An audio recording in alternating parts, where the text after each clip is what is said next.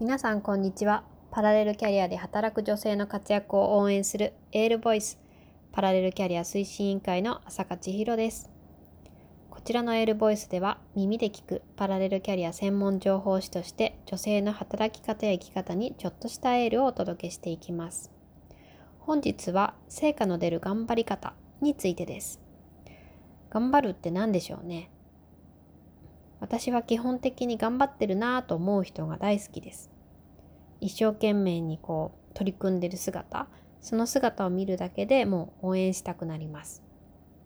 でも頑張る、努力するは大切ですけど、愚直ではいけないなと思っています。集中して頑張っていると、まっすぐ突き進むパワーとなりますが、その分視野が狭くなります。そのため定期的にその頑張る行動を客観的に見直すことも重要です。簡単に言うと頑張るパワーのフィールドとベクトルを見直すということですかね。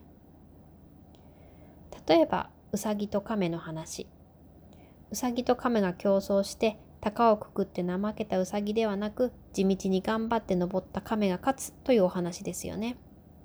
亀さん偉いという結論で終わりそうですがよくビジネス思考においてはこのように捉えられます。そもそも亀は陸ではなく海で戦うべきなのだと。海ならば亀はスイーッと泳げてウサギに勝つことはたやすく想像できますよね。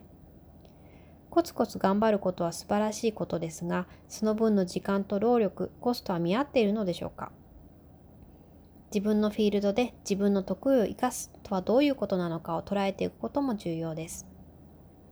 そしてもう一つ成長するために自分がちょっと嫌だなと思うことをしてみるということが重要です。例えば起業したての頃であれば初めてお茶会を開催するフロントセミナーを開催するクレームに対応する個別相談会をするセッションするクロージングをするなどなどですかね。私自身もですね特に初めの頃の場合は自分でサービスを出しておきながら申し込みが入ると嬉しい反面ちょっと気が重くなることがありました。単純にこううまくできるかなとかあたふたしちゃうんじゃないか。空白の時間ができたらどうしよう。良いと思ってもらえなかったらどうしよう。など不安がどうしても先行してしまうんですよね。やりたいけどなんかやりたくないという不安がつきまとう感じです。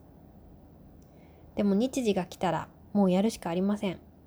ということで、その時はもうえいという度胸と準備にかけた時間を信じて臨みます。そして時間が来て終わる瞬間、すごくほっとしてとてつもない充実感に満たされます。